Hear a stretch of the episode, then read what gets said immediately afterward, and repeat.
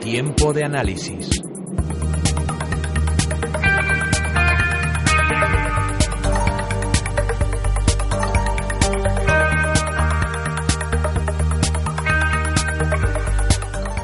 Pendientes de un mercado que, como decíamos, parece que sigue de enhorabuena, sigue cosechando buenos resultados al otro lado del Atlántico. Eh, Estados Unidos está de fiesta con esa ruptura de máximos por parte de, de Standard Poor's y también muy pendientes del Nikkei, que registraba su mejor semana desde el 16 de abril. Así que con ese ánimo arrancaba ese IBEX 35 en verde, de momento por encima de esos 10.500 puntos. Y saludamos en este punto, como siempre, a nuestro experto, Alberto Iturralde, analista independiente y colaborador de díasdebolsa.com. Alberto, buenos días.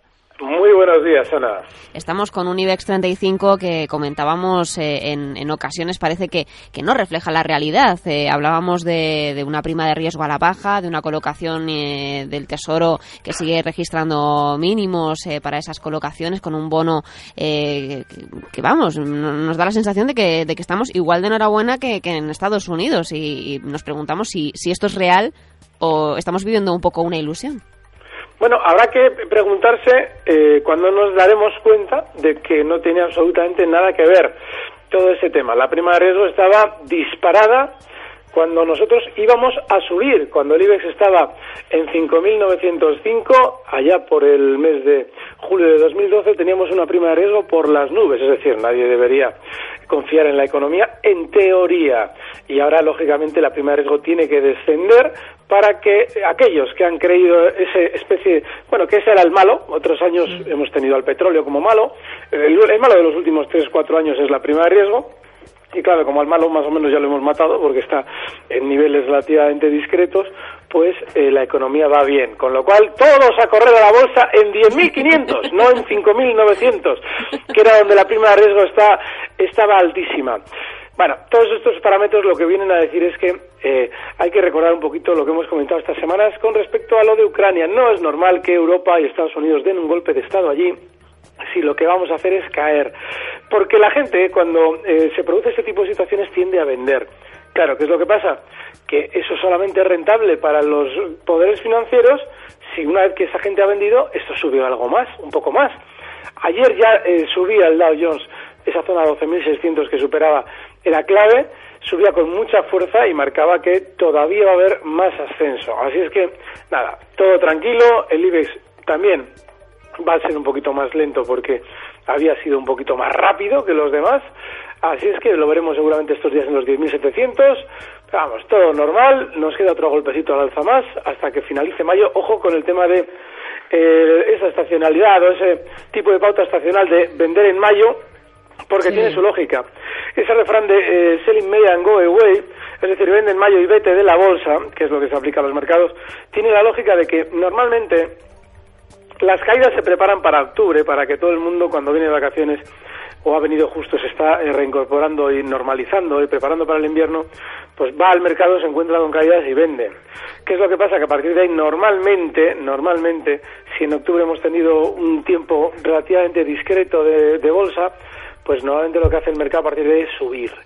Entonces, cuando nos planteamos en, en, mayo con unas subidas más o menos generalizadas, como hemos tenido durante estos últimos meses, lo normal es que se haga un techo para descender. No tiene por qué ser eh, el 1 de mayo ni el 30 de mayo, pero sí que ya en todo este tiempo lo normal es que veamos un techo para, para posteriormente, a partir ya de verano, descender. Con lo cual, Ojo, porque se está pintando todo exactamente así. Todo maravilloso, la prima riesgo bajo, eh, lo de Ucrania ya está más o menos solucionado. Y bueno, pues estos 15 días que nos quedan de mayor, lo más normal es que continuemos viendo subidas. Unas subidas que, como decíamos, veíamos en, en, la bolsa española, en determinados títulos también, y teníamos lo primero unos deberes pendientes que no sé si ha, ha tenido tiempo de echar un vistazo. ¿Me dices lo de Samsung? Teníamos ¿Eh? pendientes eh, dos títulos de lujo también que era Ralph Lauren y BMW. Mm, BMW, perfecto, vale. No, era o era Apple, no recuerdo si te le comenté. Creo que era Louis Vuitton, pero bueno, vamos a También me vale, ¿eh? Yo las que, los que haya mirado. Vale, el caso de BMW, yo este es uno de los valores en el mercado alemán eh, que más me suele gustar. Digo me suele gustar porque es un valor que en tiempos de crisis ha funcionado especialmente bien. Hablo de que en el año 2008 cotizando eh, en, en 16,24 bueno, pues inició una subida cuando todo caía, este funcionó especialmente al alza hasta los 89,30 donde está ahora mismo. Bueno, para entrar en valores como estos, no, no porque sea un, eh, un, valor del sector de, digámoslo así, lujo, si es que se puede llamar así este valor, pero sí que por lo menos nos deja claro que su tendencia es clara al alza. Así es que yo en principio creo que hay que confiar en él, hay que seguir dentro de este valor. Si queremos entrar, la zona 85 es fenomenal porque ahí es donde tiene el soporte para facilitarnos una entrada y lo lógico es que durante las próximas semanas, una vez que tengamos claro que el stop es SS85, se vaya dirigiendo hasta la zona 95. Es un valor que está muy bien. BMW nos gusta y en el caso decía que había mirado Louis Vuitton o Ralph Lauren. Louis Vuitton es un precio, sí, este lo tengo en pantalla ya. Es un valor, eh, en principio, hombre, está eh, durante estos meses, meses, está en zona de máximos. Eh, más lateral, digo porque no es que tenga una tendencia alcista clarísima, está muy volátil y bueno, lateral durante estos meses. Lo bueno que tiene durante estos días es que amenaza de nuevo con superar la zona 144, que le había costado muchísimo en dos ocasiones anteriores. Aún así, si lo supera, siguiente zona de parada 150.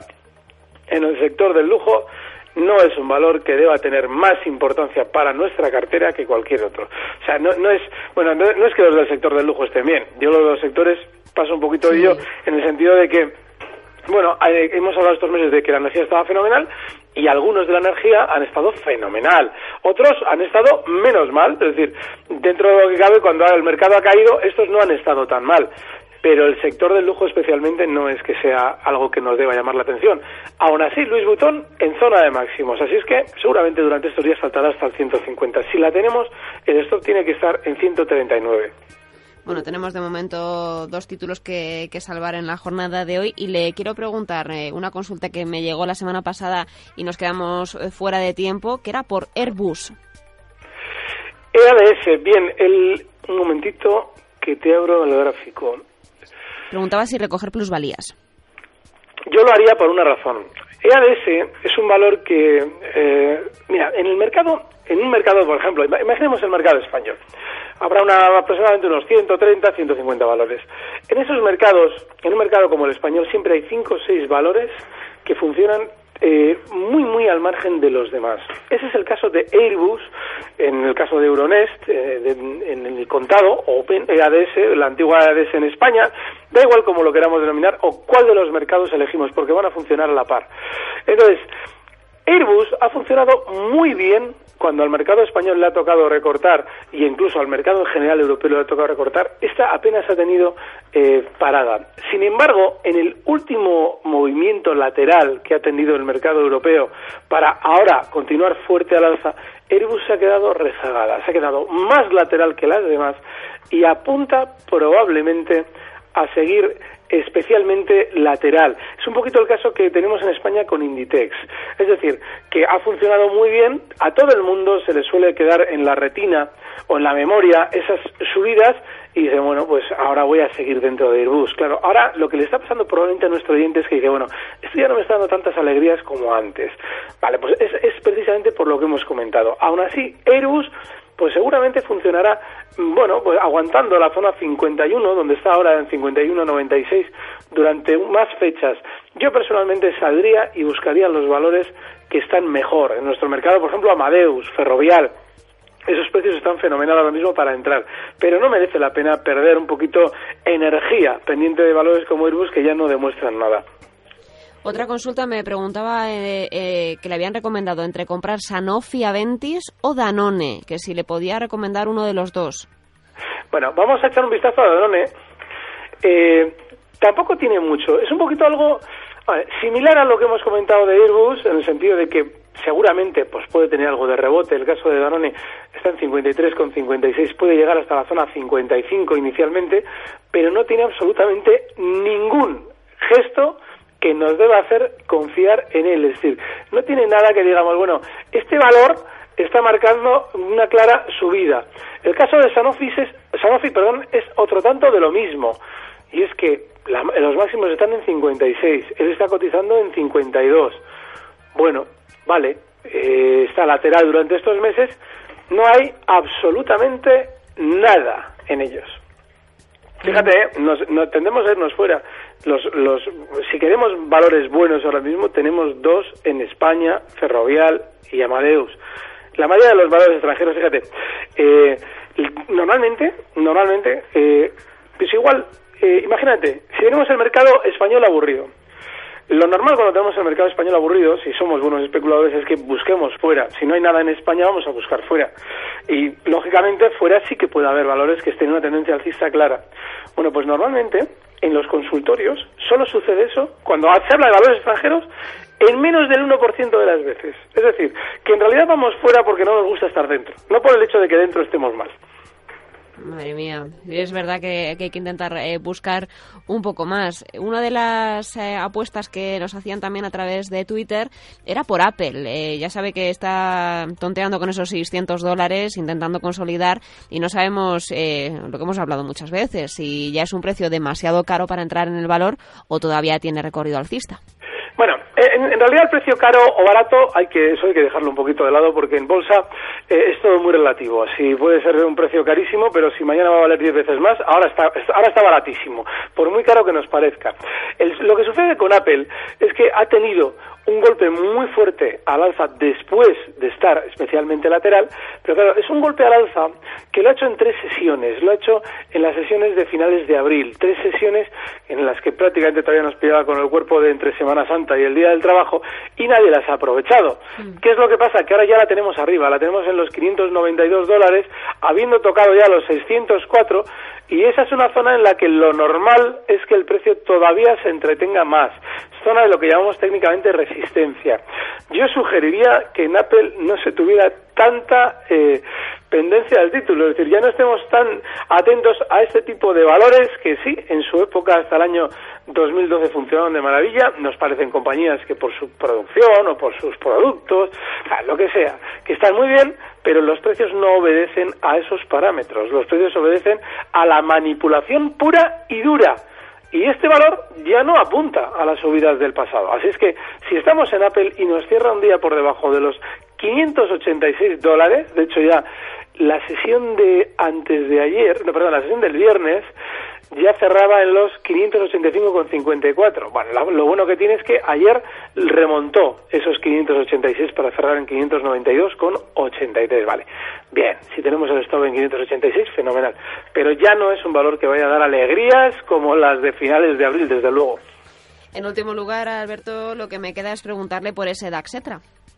Bueno, el es fenomenal. Además es que fíjate, en la última operación eh, entramos en los 9.530 porque fíjate que llevábamos semanas diciendo, bueno, esta lateralidad eh, hay que seguir, cuando estamos especulando es muy importante no dejarnos afectar demasiado por la filosofía que está tomando temporalmente un índice, porque de hecho nos había mantenido en relativas pérdidas durante un mes. Bueno, pues ahora en la operación última le estamos sacando 230 puntos de beneficio ahora mismo al DAX, que es una barbaridad y que nos compensa por completo todo el tiempo en el que nos ha tenido aburridos. Yo lo que saco siempre de enseñanza en estas situaciones es que eh, lo importante sobre todo es si tú tienes un método de especular, una forma de hacer las cosas, no dejarte en absoluto intimidar o aburrir o hastiar por eh, movimientos laterales, que en este caso a mí son los que me suelen destrozar. A la gente que, por ejemplo, elabora sistemas automáticos, los movimientos laterales le suelen dar igual dependiendo de qué indicadores haya metido. en general cada uno tiene sus métodos, pero lo importante es que cuando estemos especulando, si nosotros tenemos clara una forma de hacerlo, no debemos eh, salir de ahí. Hombre, lógicamente hay que hacer una, una evaluación continua, ¿no? En el sentido de que si vemos que entramos en unas pérdidas que no son razonables, habrá que cambiar la forma de especular, pero nunca nos bajamos ni nos cambiamos de caballo a mitad del camino. El DAX lo más probable es que tienda a romper al alza la zona 9800. El Dow Jones, que es, yo creo que es su hermano americano, porque siempre suele ir de la mano, ya ha hecho eh, la ruptura al alza de sus máximos. Seguramente el DAX también lo haga. Y bueno, pues hay que seguir tranquilos y por ahora confiando en subidas pues pendientes de ese DAX también, de la operativa dentro de los mercados y de ver qué sucede con esas consultas que nos puede mandar eh, toda la audiencia a través de redacción arroba ondainversión.com o de nuestro Twitter oficial arroba ondainversión para que Alberto cada martes les dé respuesta. Así que muchísimas gracias Alberto por contestar a todas las preguntas eh, de la gente que nos escucha cada día, que sean muchas más y, y que tenga muy buena semana. Muy fuerte abrazo, Ana. Gracias.